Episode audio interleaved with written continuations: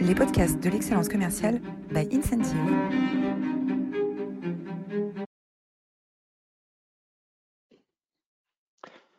Bonjour à toutes, bonjour à tous. Je suis Roland Massenet et j'ai le grand euh, plaisir d'accueillir aujourd'hui Hugo Benz dans cette nouvelle édition des masterclass de l'excellence euh, commerciale pour parler d'entrepreneuriat.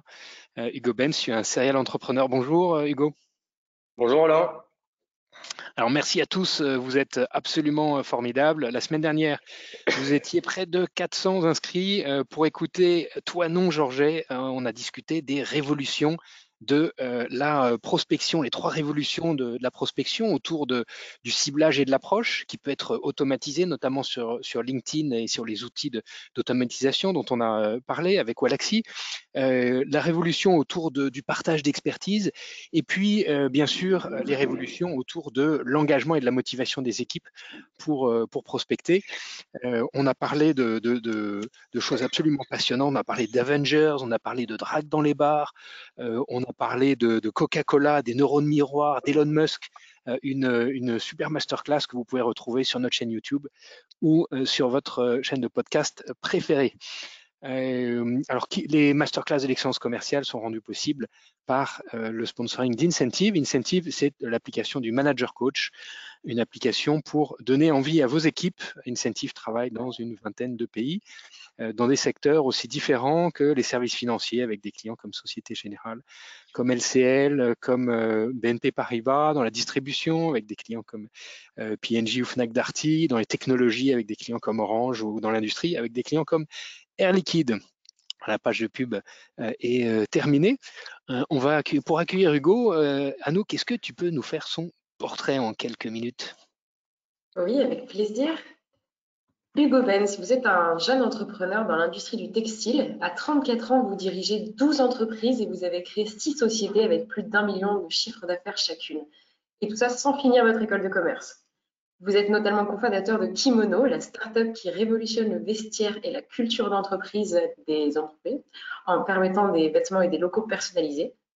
Et votre palmarès vous a permis de tirer des conclusions sur l'entrepreneuriat, sur la méthode pour systématiser le succès, pour dépasser le million d'euros, le chiffre d'affaires euh, dès la première année de la vie d'entreprise. Et vous en parlez régulièrement sur votre LinkedIn, sur votre blog, où vous avez même publié un playbook. Votre principale passion, c'est donc la productivité, l'entrepreneuriat, mais vous êtes également passionné de foot et de sport paddle, que vous pratiquez aujourd'hui avec beaucoup de passion. Donc c'est un honneur de vous recevoir dans nos masterclass de l'excellence commerciale. Bon, bienvenue Hugo. Quel palmarès en quelques années. Extraordinaire, extraordinaire. Alors, qu'est-ce qui t'a donné envie d'entreprendre et prendre la décision d'arrêter ses études? C'est pas une décision simple, non? Ben, écoute, en fait, euh, de base, c'est vrai que c'est arrivé un peu, un peu par hasard. Si je redonne très, très rapidement le, storytelling, moi j'ai un parcours assez euh, classique, hein, bac, prépa, école de commerce, du coup à Bordeaux, à, du coup, programme SC à APEM qui s'appelle aujourd'hui Kedge. Et euh, il s'avère que j'ai euh, royalement euh, foiré ma première année, parce que du coup, beaucoup trop de sorties, pas assez de, pas assez de, pas assez de cours. Et du coup, j'ai réussi comme la belle performance de redoubler ma première année. Et devant le refus de mon banquier de me rallonger mon prêt pour pouvoir poursuivre les études, j'ai dû trouver, on va dire, une solution qui était de me faire financer mes études par une entreprise qui me prendrait en, alternance. Et là, en fait, c'est énorme coup de bol. Euh, euh, je suis pris dans une petite entreprise euh, de cinq salariés qui s'appelait euh, myvision.com et dont le métier était de faire du textile et des accessoires personnalisés en ligne, en B2C. Et en fait, au bout de un mois ou deux où j'étais là, cette petite boîte a été rachetée par Christophe Charles. Et donc, Christophe Charles à Bordeaux, c'est pas n'importe qui puisque c'est le cofondateur de Cdiscount. Euh, à ce moment-là, on est en 2010. Cdiscount est le premier e-commerçant à dépasser le milliard de chiffre d'affaires. Et euh, Christophe et ses deux frères, puisque c'est trois frères qui ont cofondé euh, cette boîte, euh, revendent leur dernière part au groupe Casino, qui les a suivis euh, dès le début, dès la fin des années 90, si je dis pas de bêtises. Et du coup, moi, du jour au lendemain, je me retrouve nez à nez avec un top entrepreneur, parce que à Bordeaux, on faisait, on faisait, on faisait pas mieux. Et du coup, mon but devient de plaire. Enfin, mon seul but quand je me lève le matin, c'était de plaire à cette personne et du coup de faire en sorte qu'il me remarque et, euh, et qui va bien faire des choses avec moi. Et en fait, la première chose à laquelle j'ai pensé, c'était de lui proposer un projet, euh, donc un projet d'intrapreneuriat. Euh, c'était du coup de monter, on va dire, une boîte pour lui à l'intérieur du groupe qu'il était en train de en train de créer. Et cette première boîte, ça s'appelait School Touch. Et le métier de School Touch, bah, il est simple. C'était de faire du textile personnalisé pour les étudiants. Puisque moi, j'en revenais. Et ça, quand on est étudiant euh, en école de commerce, on a, durant ces deux, trois années, euh, énormément de textiles personnalisés sur les épaules, que ce soit les t-shirts pendant des soirées, euh, des open bars, des week-ends d'intégration, des polos d'association, des suites d'association, les suites de promo, des goodies qu'on a pendant, pendant qu'on fait les, les, les, forums ou les, ou les salons à étudiants, etc. Donc, je me suis dit qu'il y avait une belle opportunité. Et euh, bah, Christophe Charles tout de suite m'a dit, vas-y, go, fais-le. Euh, et du coup, avec un autre euh, compère stagiaire qui était euh, également dans la boîte, on a monté School Touch. Alors, School Touch, aujourd'hui, ça peut paraître un peu ringard comme nom. À l'époque, ça nous paraissait très cool. Et du coup, euh, bah, en fait, on en a été lancé dans le bain parce qu'il nous accompagnait, mais de manière assez, assez, assez rapide. On était hyper, hyper autonome, hyper indépendant. Et euh, bah, du coup, il a fallu structurer une première offre. Euh, monter le premier site internet avec euh, deux trois bouts de ficelle puisqu'on avait zéro budget pour euh, faire tout ça et, et d'aller en fait grosso modo chercher les premiers clients. Et ça pour le coup, s'il y a bien quelque chose que Christophe nous a appris, c'était que le mieux l'ennemi du bien. Donc aujourd'hui, ça qu'on dirait plutôt fake it until you make it, mais c'était que voilà, on n'attend pas que les choses soient parfaites pour agir. et la principale action, c'est le commerce, c'est le sales, c'est le chiffre d'affaires et c'est les parts de marché. Et du coup, bah, quand euh, on a 22 ans et qu'on prend un ordre direct de, de, son mentor, et eh ben on le fait. Et du coup, on l'a fait. Et c'est vrai que du coup, bah, on a connu pas mal de succès dès le début, puisque dès la première année, on a fait un peu plus de 550 000 euros de chiffre d'affaires. Du coup, à l'issue de ça, on a fait nos premiers recrutements, donc on a recruté nos premiers sales, nos premières fonctions support, des graphistes, des acheteurs. Et dès la deuxième année, euh, avec notre euh, petite bande, on était une petite euh, dizaine, avec 22-23 ans de, de, moyenne d'âge, bah, on dépasse le million d'euros dès la deuxième année. Et, euh, et c'est comme ça que du coup j'ai pris goût pour le milieu du textile et pour l'entrepreneuriat. Donc chose qui n'était pas du tout prévue de base. Donc encore une fois, c'est pour le coup c'est d'un échec euh, que toute cette aventure a commencé. Donc euh, je pense que j'ai su tirer euh, euh, mon épingle du jeu, mais de base ça commence quand même par un énorme coup de bol, il faut le dire. Et alors, quel, quel rôle a joué euh, ton mentor dans cette, dans cette aventure? Comment est-ce qu'il t'a accompagné? À quelle régularité vous vous rencontrez? On, se voyait une fois par semaine et euh, franchement, euh, encore une fois, et je lui tire, je jette pas la pierre pour ça, il n'y avait qu'une seule chose qui l'intéressait, c'était le chiffre. C'était combien de chiffres d'affaires on était, combien de clients, est-ce qu'on arrivait bien à produire. Donc du coup, plus on, plus on, plus on vendait, plus il mettait de, de ressources à notre, à notre disposition pour pouvoir bien produire euh, euh, tout ça. Euh, grâce à son nom, il nous ouvre aussi toutes les portes quand on avait besoin de rendez-vous avec des fournisseurs pour aller négocier. C'est vrai que nous, encore une fois, on avait 22 ans. Ça, quand tu as 22 ans et que tu veux aller négocier des délais de paiement, des prix, etc., avec des grands pontes du textile qui sont là depuis 30 ans, bah, c'est sûr que c'était beaucoup plus simple avec lui. Mais encore une fois, c'était ce boost incessant de où est-ce qu'on en est, quels sont les objectifs, à quel pourcentage de l'objectif on en est. Euh, si on n'y est pas, pourquoi on n'y arrive pas Est-ce qu'on n'appelle pas assez Est-ce que c'est le discours qui va mal euh, Est-ce que c'est le prix qui va mal Donc ça, il nous a toujours dit, c'était son ADN, c'est discount, que le prix, c'était pas un problème. Dans tous les cas, il fallait prendre un maximum de parts de marché très vite. Et, euh, voilà le rôle qu'il a, rempli là-dessus. Et du coup, pour nous, ça a été la meilleure école. On a plus appris avec lui en, un an que dans toute notre scolarité. Et à partir de quand est-ce que vous êtes un peu détaché de lui et que euh, vous avez pris votre envol en quelque sorte? Ben, ça a duré un petit moment parce que du coup, moi, je suis resté euh, cinq ans dans le groupe de 2010 à 2015. Donc, euh, School Touch, pour moi, ça a duré deux ans. Ensuite, j'ai monté deux autres boîtes pour lui, toujours ce, encore une fois, sur d'autres verticales sur milieu du textile. La deuxième verticale, c'était sur tous les métiers de la culture. mes clients, c'était les offices de tourisme, les musées, les festivals, très, très gros marché également. Et ensuite, c'était, c'était les marques, les marques Internet. C'était le début de, cette euh, vague de t-shirts à message et du coup de volonté de toutes ces marques de digitaliser euh, leur production avec le dropshipping, avec les stocks tampons, avec euh, tout ça. Et du coup, ça, c'est également quelque chose que j'ai que mis en place, avec à chaque fois, encore une fois, que des que des que des boîtes à l'intérieur du groupe qui ont dépassé le, le million d'euros de chiffre d'affaires. Et pour à la fin la dernière année, passer directeur commercial du groupe et du coup manager toute cette business unit qu'on avait qu'on avait créée pendant ces pendant ces quatre premières, premières années.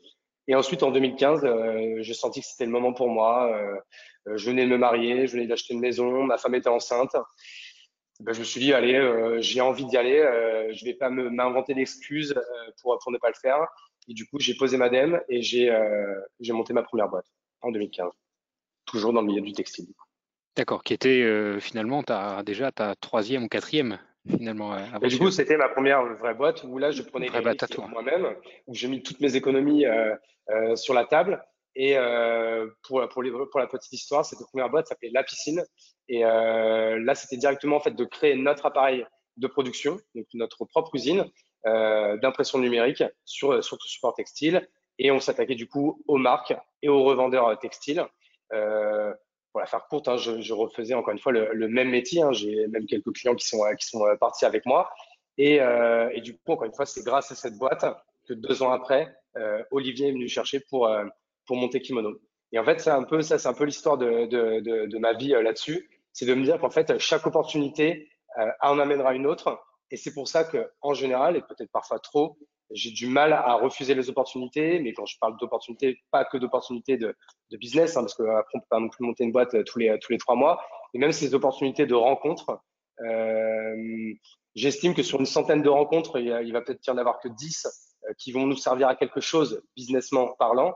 Mais euh, si on n'a pas fait ces 90 autres, on n'arrivera pas à ces 10 opportunités, ces 10 rencontres qui peut-être, on peut penser, nous feront perdre du temps. Mais encore une fois, c'est grâce à, à, au fait de, de, de, saisir ces opportunités, de dire oui euh, aux gens qui, euh, qui, euh, qui, veulent nous demander des conseils, veulent nous rencontrer, veulent juste euh, échanger. et du coup, c'est en fait, c'est du coup cette création de réseau qui, moi, aujourd'hui, on va dire, est mon, pour moi, mon premier asset plus que mes compétences de vendeur ou de créateur d'entreprise ou quoi. J'estime qu'aujourd'hui, c'est le réseau que j'ai pu construire ces dix dernières années qui aujourd'hui est euh, hyper important pour moi. Ok, alors là, tu, euh, on arrive à Kimono. Euh, donc tu as le, le, le euh, frère de ton meilleur ami ou le, qui, qui lance Kimono et qui vient te chercher pour créer un nouveau concept d'un acteur autour de la culture d'entreprise. Est-ce que tu peux nous parler de Kimono, qui est Kimono et comment vous avez réussi à faire croître de zéro à un peu plus de 10 millions aujourd'hui cette, ce, ce, nouvel acteur de la culture d'entreprise? Oui, bah écoute, euh, du coup, en fait, comme je, je te, on s'en parlait juste avant euh, le début de l'enregistrement, Kimono, c'est l'histoire d'une rencontre. De base, c'est l'histoire de rencontre entre Olivier Ramel, mon associé et CEO de Kimono, et The Family, du coup, la personne d'Alice Zaguri, qui est qui est d'ailleurs toujours CEO de, de, The Family, qui discutent autour d'un café. Euh, Donc, The Family, c'est pour ceux qui connaissent pas, hein, c'est une, c'est une sorte d'incubateur. Hein. Oui, c'est ça. C'est vrai que c'est toujours un peu difficile de, de, leur, de leur donner une étiquette, oui. mais euh, modo, euh, The Family, c'est ça. C'est un, un, une structure qui accompagne euh, les startups dans leur, euh, dans leur croissance et qui aujourd'hui a, je crois, entre 300 et 400 euh, startups en portefeuille. Et du coup, qu'il y en avait déjà beaucoup à l'époque, il y a cinq ans. Et du coup, ils discutent ensemble. Olivier lui raconte un peu son parcours. Olivier, c'est pareil, c'est un serial entrepreneur qui, pareil, est au capital et a déjà monté une, au moins une dizaine de boîtes depuis, depuis une dizaine d'années. Et donc, il lui raconte en fait sa première expérience au lycée où il avait euh, créé le suite de promo de son école. Et en fait, il avait géré euh, tout de A à Z, de la com jusqu'à la production et, la, et, la, et à la distribution des, des suites de, son lycée. Et là, tout de suite, Alice rebondit en lui disant, mais mec, tu sais que euh, nous, euh, nos startups, elles viennent nous voir tous les jours pour nous demander où est-ce qu'ils peuvent faire des outfits, où est-ce qu'ils peuvent faire des accessoires personnalisés. On trouve pas, il n'y a pas d'acteurs. Euh, C'était un marché qui était très euh, très disparate avec beaucoup de petits acteurs locaux. Les gens même allaient acheter leur leur, textile en grande surface et aller le faire imprimer ou broder euh, chez le petit imprimeur de, du coin. Et du coup, elle lui dit, là, il y a peut-être une opportunité est-ce que tu es chaud? On monte quelque chose ensemble. Là, pour le coup, c'est vraiment pas du storytelling, c'est vraiment passé comme ça. Olivier lui dit, bah, attends, tu sais que moi, j'ai, je connais un mec qui s'appelle Hugo, c'est le frère de mon meilleur pote. Il est euh, expert dans, dans, dans, dans ce milieu-là, il a sa propre usine. Peut-être qu'on peut lui en parler, peut-être qu'il peut être chaud, et, euh, et, on monte ça tous les trois. Il m'envoie un texto euh, dès la sortie de, de, de, ce rendez-vous. On s'appelle, il m'explique. Évidemment, je lui dis que je suis bouillant. là, à ce moment-là, on est au mois de décembre on se voit tous euh, dès début janvier et, euh, et, on fait le grand lancement de Kimono le 1er mars. Donc du coup, ça a été, ça a été, ça a été hyper rapide. Et voilà comment, euh, encore une fois, l'opportunité est arrivée. Et comme je te le disais tout à l'heure, Olivier, je l'avais rencontré euh, quelques mois avant à une soirée où j'avais pas envie d'aller. Du coup, je me suis bougé le cul entre guillemets. j'ai rencontré Olivier, on a parlé entrepreneuriat, on a, on a accroché. Et si je, si je n'avais pas fait ça, aujourd'hui, on n'aurait jamais monté Kimono et ma vie aurait été complètement différente. Est-ce que tu peux nous parler un peu du concept de Kimono et en quoi c'est différenciant par rapport à, à, tous, vos, tous, vos, concurrents? C'est ça. Alors du coup, en fait, dès le, dès le premier jour, euh, Olivier en fait a eu la vision de dire que Kimono ce serait pas un acteur euh, textile supplémentaire, ce serait un véritable acteur de la culture d'entreprise. Et du coup, la première brique qu'on a voulu euh, euh, implanter, ça a été le textile, puisque le textile, c'est la chose la plus simple et la plus évidente à mettre en place. Et du coup, le textile, encore une fois, a été une première brique. La deuxième brique, ça a été les accessoires. Ensuite, on a, on a lancé une offre d'office design.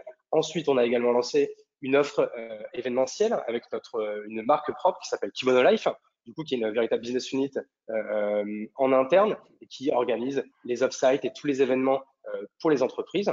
Euh, donc, c'est déjà une équipe avec 7-8 personnes qui, qui, marche très bien chez nous. Et du coup, on lance même très bientôt une offre dédiée au conseil en culture d'entreprise.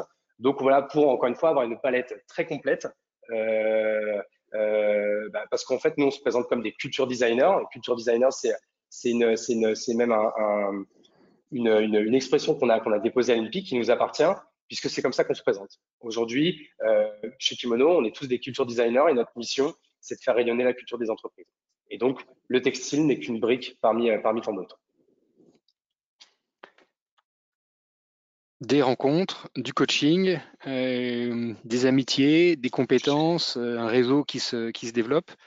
Euh, finalement, qu'est-ce qui a été constant et reproductible dans ces aventures que tu, que tu as enchaînées?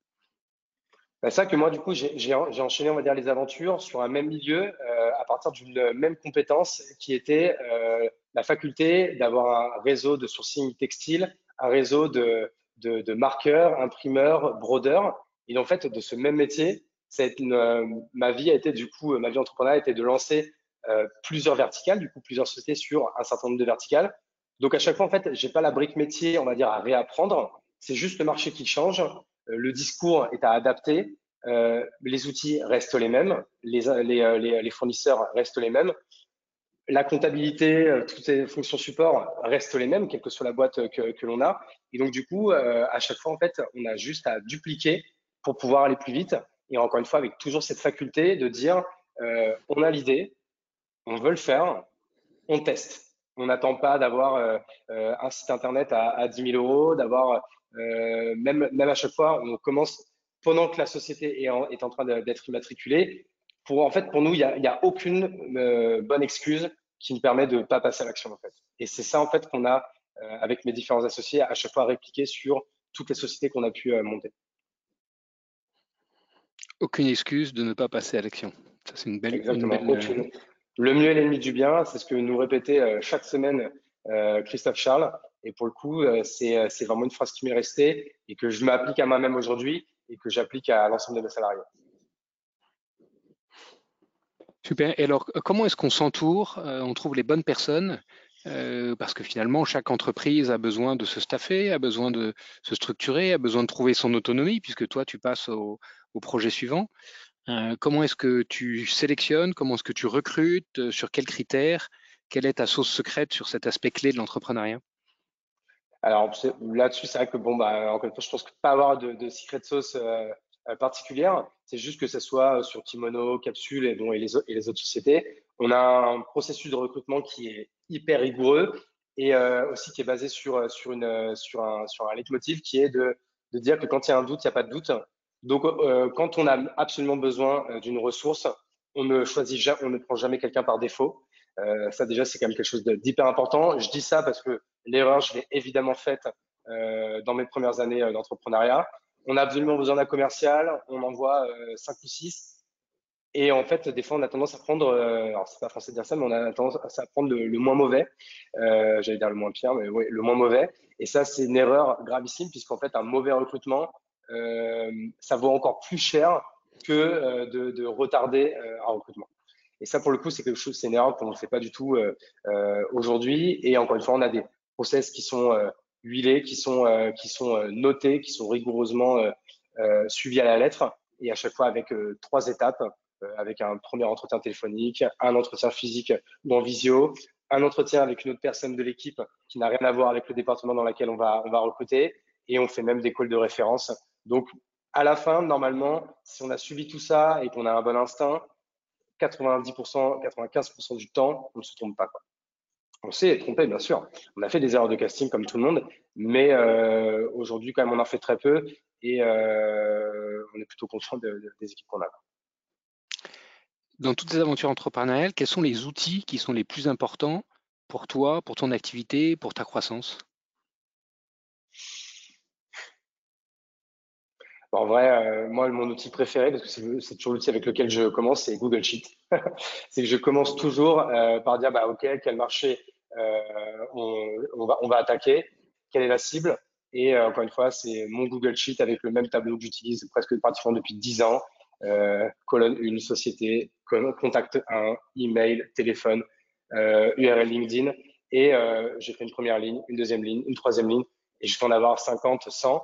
Et, euh, et, là, on commence encore une fois ce qu'on appelle la customer journey, c'est-à-dire qu'on commence avec le mail 1, le mail 2, le mail 3, le coup de téléphone, et tout ça écrit et huilé. Et encore une fois, même avant de passer sur un CRM euh, type Pipedrive ou HubSpot qui, est le top là-dessus, bah, nous, à chaque fois, c'est pendant un an ou deux, euh, bah, ah, peut-être pas pendant un an ou deux, mais au moins les six premiers mois, euh, c'est Google Sheet et il n'y a pas besoin d'avoir d'autres choses euh, pour ça, quoi, pour aller chercher les premiers clients, pour avoir sa première traction, ses premiers, son premier chiffre d'affaires, ses premières marges, qui après permettent, encore une fois, d'investir du temps et de l'argent dans des CRM un peu plus poussés. Quoi. Donc bootstrapper pour pas se donner d'excuses, pour ne pas passer à l'action. Exactement. Et tu vois, même encore une fois, même un outil euh, comme Wallaxy qu'aujourd'hui euh, je ponce de, de, de, de, long en large. moi, mon conseil, même c'est souvent même de dire que les six premiers mois, si même pas utiliser d'outils d'automatisation, c'est plutôt encore une fois, c'est d'itérer, itérer, itérer jusqu'à avoir le discours parfait par mail ou à l'oral. Et ensuite, quand on a ces discours parfaits et qu'on a tous ces mails ou ces messages où on sent que ça fonctionne, là, on peut commencer à automatiser. Et c'est vrai que des outils comme Wallaxy ou Lemlist, aujourd'hui, bah, c'est magnifique pour, euh, euh, pour nos métiers, puisque ça permet d'accélérer euh, vite et fort.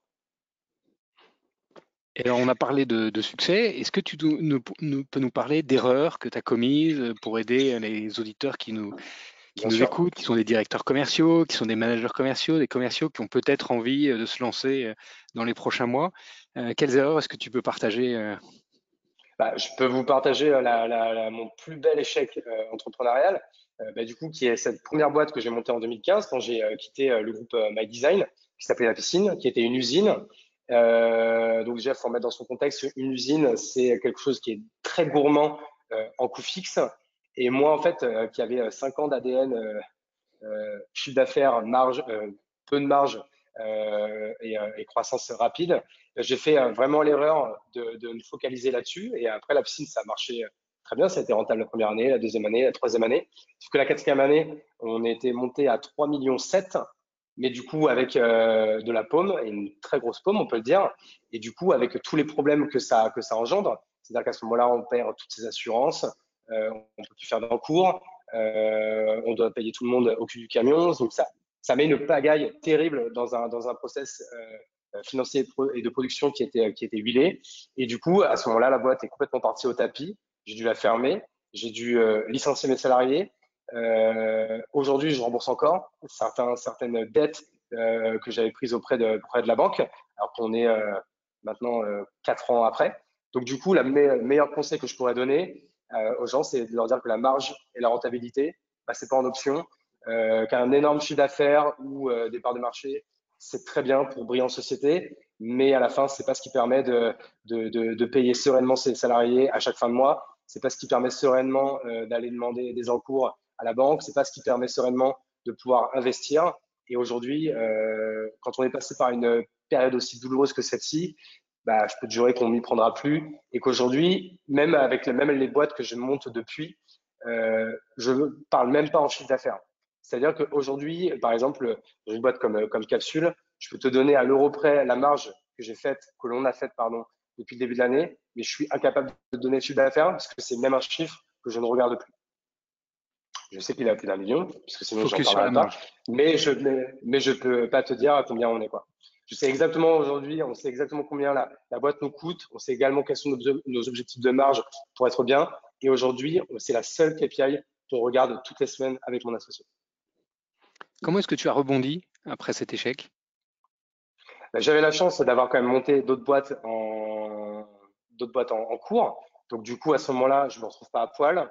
Et du mmh. coup, euh, pendant que je fermais la piscine, on a monté Capsule. du coup, ça m'a permis aussi de me remettre à un énorme focus euh, et devant le succès quasi immédiat de Capsule, aujourd'hui de reprendre confiance, parce qu'en fait, on peut encore une fois être, euh, avoir la plus belle confiance en soi euh, qui soit, d'avoir d'avoir conscience de ses forces, etc.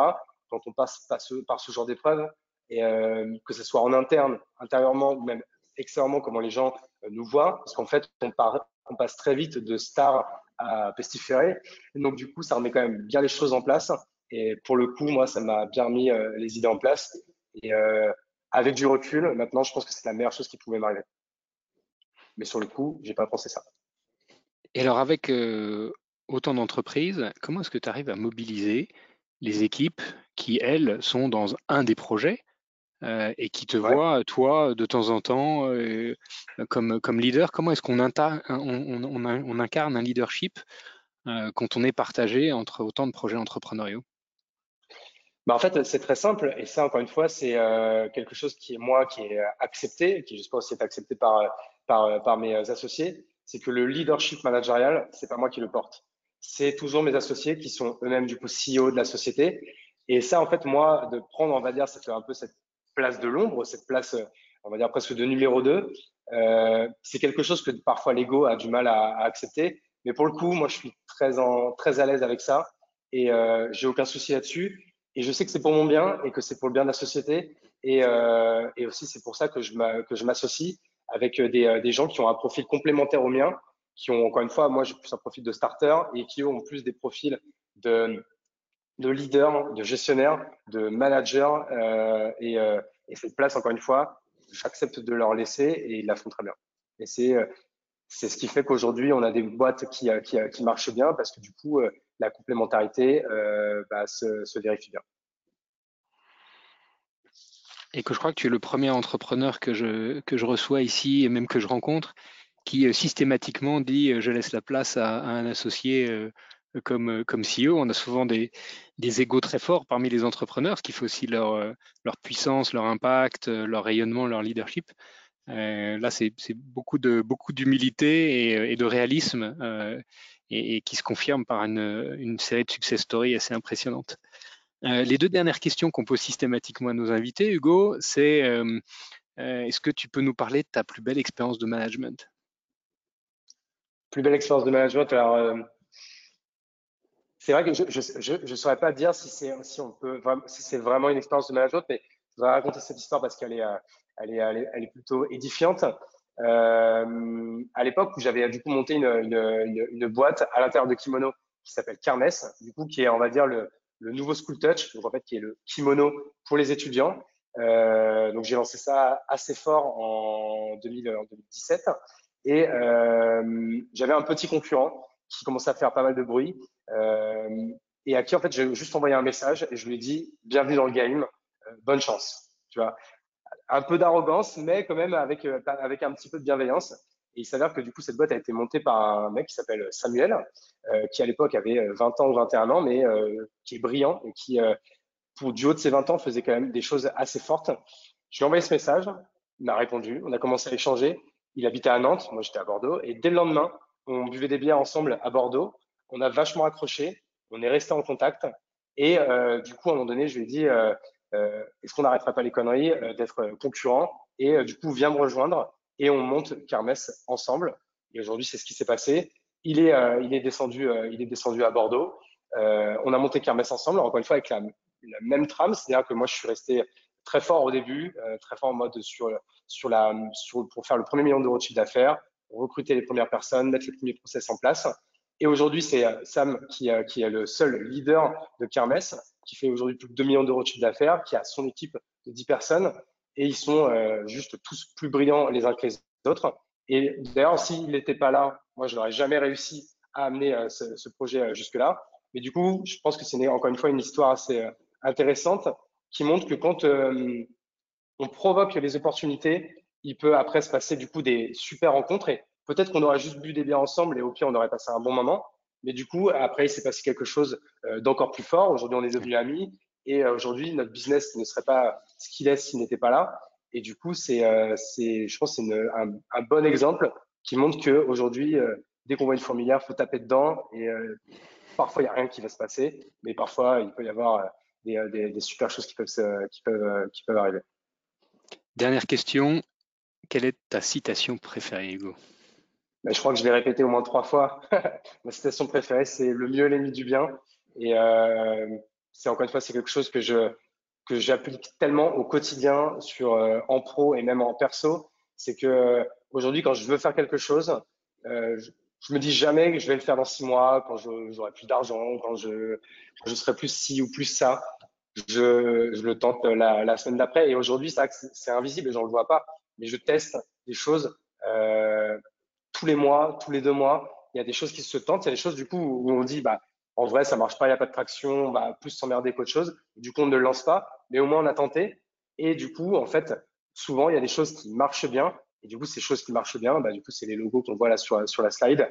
Et euh, ça fait du coup des, des, belles aventures avec des beaux résultats, des boîtes qui se montent, avec euh, des salariés, des équipes euh, qui se créent et qui, à terme, marcheront sans moi. Et c'est très bien. Et voilà, si ça peut être le mot de la fin, et des, et des, CEO pour prendre euh, le relais. Si vous voulez aller plus loin sur le sujet, euh, on vous conseille d'aller sur euh, le livre blanc euh, d'Hugo sur euh, leplongeoir.co. quelques ouvrages pour entreprendre, La fabrique des startups, Maîtriser les clés du nouvel entrepreneuriat de Jean-François Caillard et Thomas Paris, le manuel du créateur de startup de Steve Blanc et Bob Dorf, euh, Mission Blablacar, euh, le, le, bouquin de Frédéric Mazzella, le fondateur de, Blablacar, absolument passionnant. Euh, et on vous, donne rendez-vous la semaine prochaine avec Jean-Paul Mochet, le président de Monoprix et Franprix, membre du comité exécutif du groupe Casino pour une masterclass tout à fait exceptionnelle. Hugo, si tu as quelques instants, on accueillera les questions de nos auditeurs. Euh, que vous pouvez poser directement sur l'interface de euh, GoToWebinar. Avec plaisir. Anouk, est-ce qu'on a des questions déjà? Oui, on a des questions. Que pensez-vous des incubateurs d'entreprise Est-ce indispensable pour commencer? C'est vrai que là-dessus, moi, je n'ai pas, pas, vraiment d'avis, étant donné que j'y suis jamais rentré. Euh, je, je, pense que de toute façon, dans tous les cas, ça peut avoir que du bon. Parce qu'en fait, un incubateur, encore une fois, c'est un accès euh, gratuit à, à, du mentoring, à d'autres startups également qui se lancent, qui peuvent avoir des problématiques en commun. Euh, donc, encore une fois, quand on a l'occasion d'intégrer euh, un incubateur, je pas envie de, de, de, vous dire souvent en plus les incubateurs, c'est un peu comme des caisses à outils. Hein. On les ouvre si on veut. Euh, donc, on peut prendre ce dont on a besoin et, euh, et ce qui nous fait envie sur, sur le moment. Donc, oui, pourquoi pas. Êtes-vous impacté par la crise ukrainienne dans l'industrie du textile? Euh, On est impacté, oui, euh, à cause de bah, du coup ce qui se passe avec la Russie et du coup avec toutes les hausses euh, de matières et de transport. Et forcément, oui, on est impacté, mais, en fait toutes ces hausses, dans tous les cas, en fait, étaient déjà impactées parce qu'il s'était passé avec la crise du Covid. On a déjà eu de fortes augmentations là en janvier et normalement on va s'en prendre d'autres euh, dans, dans, quelques semaines, mois. Donc oui, forcément on est impacté. Donc aujourd'hui on a des, euh, des, des, des, pourcentages de marge qui peuvent être impactés. Donc ça nous oblige à nous à, à parfois à, à, rehausser nos prix et du coup avec nos clients B2B2C qui eux également vont rehausser leurs prix. On essaie de faire en sorte que ça soit assez assez flat, mais oui, aujourd'hui, là à date, on est impacté. Heureusement, on est en croissance de chiffre d'affaires, donc euh, on est tout de même en croissance en termes de volume de marge, mais notre, euh, notre taux de marge, il a été impacté, oui. Faire une école de commerce, est-ce vraiment utile pour être entrepreneur? J'ai envie de dire oui, hein, parce qu'en fait, encore une fois, en école de commerce, euh, pareil, pour moi, c'est comme une caisse à outils, on prend ce qu'on veut dedans. Euh, si j'avais pas fait d'école de commerce, je n'aurais pas rencontré Sébastien, ou du coup, j'aurais pas rencontré Olivier, ou j'aurais pas monté Kimono, j'aurais pas monté Capsule. Et puis même après, même sur tout ce que ça m'a apporté en termes au niveau de ma vie personnelle, j'ai me suis fait 20 potes exceptionnels, j'ai rencontré ma femme. Donc encore une fois, sans l'école de commerce, je n'aurais pas la vie que j'ai que j'ai aujourd'hui, parce qu'en fait, moi, j'ai même entrepris avec avec ma femme. On a une boîte ensemble à 50-50 qui s'appelle le plongeoir. donc oui, aujourd'hui, moi, sans l'école de commerce, j'aurais pas la vie d'entrepreneur que j'ai aujourd'hui. Hein. Très clairement, même si j'ai pas mon diplôme. Prenez-vous en compte l'environnement et le développement durable dans votre production pour réduire la consommation d'eau notamment? Ah bah, euh, clairement. En fait, aujourd'hui, il faut savoir que l'industrie euh, textile, c'est la deuxième plus polluante après celle du pétrole. Donc aujourd'hui, en fait, être parfait, ce sera impossible. Et tous les gens qui, euh, qui, vous le diront, euh, bah, ce sera mentir. Donc nous, on ne fait pas trop de greenwashing ou quoi, mais en fait, on a quand même un mantra qui est de dire, en fait, on sera jamais parfait, mais par contre, on fera toujours du mieux qu'on peut. C'est-à-dire qu'aujourd'hui, on fait tout ce qu'on peut pour euh, essayer de produire le plus proche de nous, d'avoir des vêtements euh, le plus bio possible. Euh, ça sera encore une fois jamais parfait parce que même un vêtement bio, euh, forcément, il y a beaucoup d'eau qui a été euh, utilisée. Forcément, il peut y avoir des choses qui sont pas 100% écologiques. Mais aujourd'hui, pour avoir ce bon rapport entre le prix et, l'offre que l'on fait, on fait le max et on, améliore ça avec nos fournisseurs, avec nos sous-traitants. Euh, d'année en année. Parce qu'aujourd'hui, ça devient euh, euh, de plus en plus important. Et chose qui est importante, c'est que nous, on a cru en ça dès le début de, Kimono, il y a encore cinq ans, où le bio, c'était pas encore la norme. Et aujourd'hui, ça, ça, le devient. Mais nous, on, on s'est mis à un gros focus avec 90% de ce qu'on vendait était bio depuis, depuis 2017. Comment vérifier que sa problématique d'entreprise répond bien à une demande existante et comment trouver un bon marché? Y a-t-il des outils facilitants? Oula, c'est assez, assez, large comme question. Ah, est-ce que tu peux juste la, répéter, que je, oui, en tête et que je ne réponde pas à côté? Comment vérifier que sa problématique d'entreprise réponde bien à une demande déjà existante et comment trouver un bon marché? Y a-t-il des outils facilitants? Ok, alors non, pour moi, il n'y a pas, pas d'outils facilitants. Euh, souvent, euh, les gens disent euh, ah, il faut surtout pas aller sur ce marché, il y, a déjà, il y a déjà trop de monde. Alors, c'est un marché qui peut être énorme, mais il y a déjà trop de gros, etc. Et là, du coup, moi, en fait, au contraire, moi, je préfère prendre une toute petite part d'un énorme gâteau que, bah, que, encore une fois, que d'aller sur une niche où, en fait, bah, il n'y a pas de marché, on est sûr d'être le leader sur quelque chose, mais il n'y a pas assez de, il n'y a pas assez de marché, il n'y a pas assez de clients potentiels pour faire quelque chose. Et donc, du coup, encore une fois, il n'y a pas d'outils. C'est juste les deux conseils qu'on peut donner, c'est de dire bah, quelle, quand même, quelle va être la différenciation que vous allez pouvoir avoir par rapport à vos, euh, euh, clients, quelle va être bah, vraiment votre storytelling, votre branding, parce qu'aujourd'hui, c'est encore une fois, c'est hyper important de vendre sans vendre, du coup, de vendre en racontant une histoire derrière, parce qu'aujourd'hui, le, consommateur est hyper, alerte sur ces questions. Et encore une fois, pas de secret, c'est de pas d'outils, c'est de tester, tester, tester. Et c'est vrai qu'à un moment donné, euh, quand on va démarcher 100 clients et qu'on va en signer zéro, bah, de toute façon, il y a deux solutions. C'est soit on est un très mauvais commercial, soit on n'a pas euh, un bon produit, soit le marché n'est pas du tout réceptif à ce qu'on essaie de lui vendre. Est-ce que c'est difficile de convaincre ses premiers collaborateurs quand on veut les recruter, quand on est un projet de naissance en garantie de réussite? Ah bah, c'est sûr, c'est sûr que c'est plus difficile de, de, de recruter quelqu'un quand on n'est pas connu que quand on est euh, une boîte comme Payfit, Alan euh, ou Swile.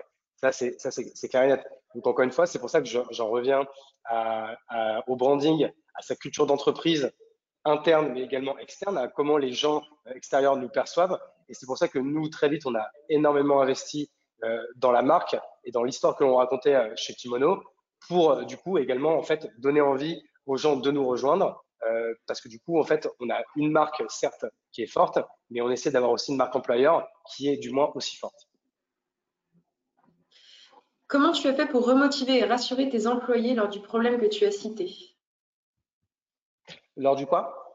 Du problème que tu as cité. Je pense que la personne parle des marges. Euh, ah, bah oui, là dans tous les cas, en fait, à un moment donné, pareil, j'ai aussi un autre mantra euh, dans ma vie, c'est que quand on peut rien y faire, ça sert à rien de se morfondre et de répéter euh, le problème, parce qu'il y a plein de gens, quand il y a un problème, ils pensent qu'en le répétant cinq fois, il va se résoudre, mais en fait, c'est pas le cas. Donc en fait, quand il y a un problème et qu'on n'y peut rien, parce que de toute façon c'est une crise mondiale, donc on peut rien y faire. Donc en fait, on essaie de voir comment en fait on s'adapte et comment on applique euh, notre discours. Et aujourd'hui, euh, nos clients, qui sont nos premiers partenaires, ils veulent bien entendre que du coup, il y a une hausse des coûts et que du coup, cette hausse des coûts, on juste, on leur, leur réplique dans le, prix et qu'on n'est pas en train de, qu'on n'est pas en train de les, de les voler. Et c'est pour ça que nous, la relation qu'on entretient avec nos clients, elle est hyper importante. Et du coup, quand on a une bonne relation avec ses clients, comme la, la communication est clé, forcément, si on a le bon discours, euh, il est entendu.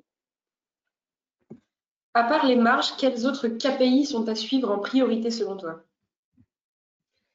Bah, si je dis euh, le bonheur de ses euh, salariés, ça va paraître un peu démago, mais c'est vrai que chez nous, c'est quelque chose qui est hyper important.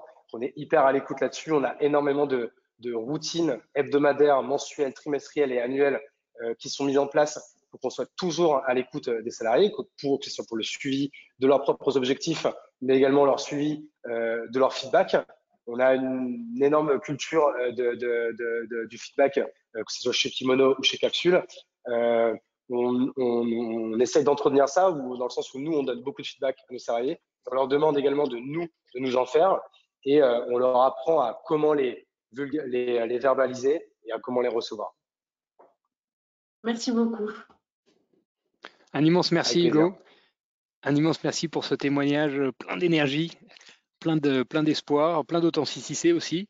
Euh, on retient euh, aucune excuse pour ne pas passer à l'action. Euh, quand il y a un doute, il n'y a pas de doute.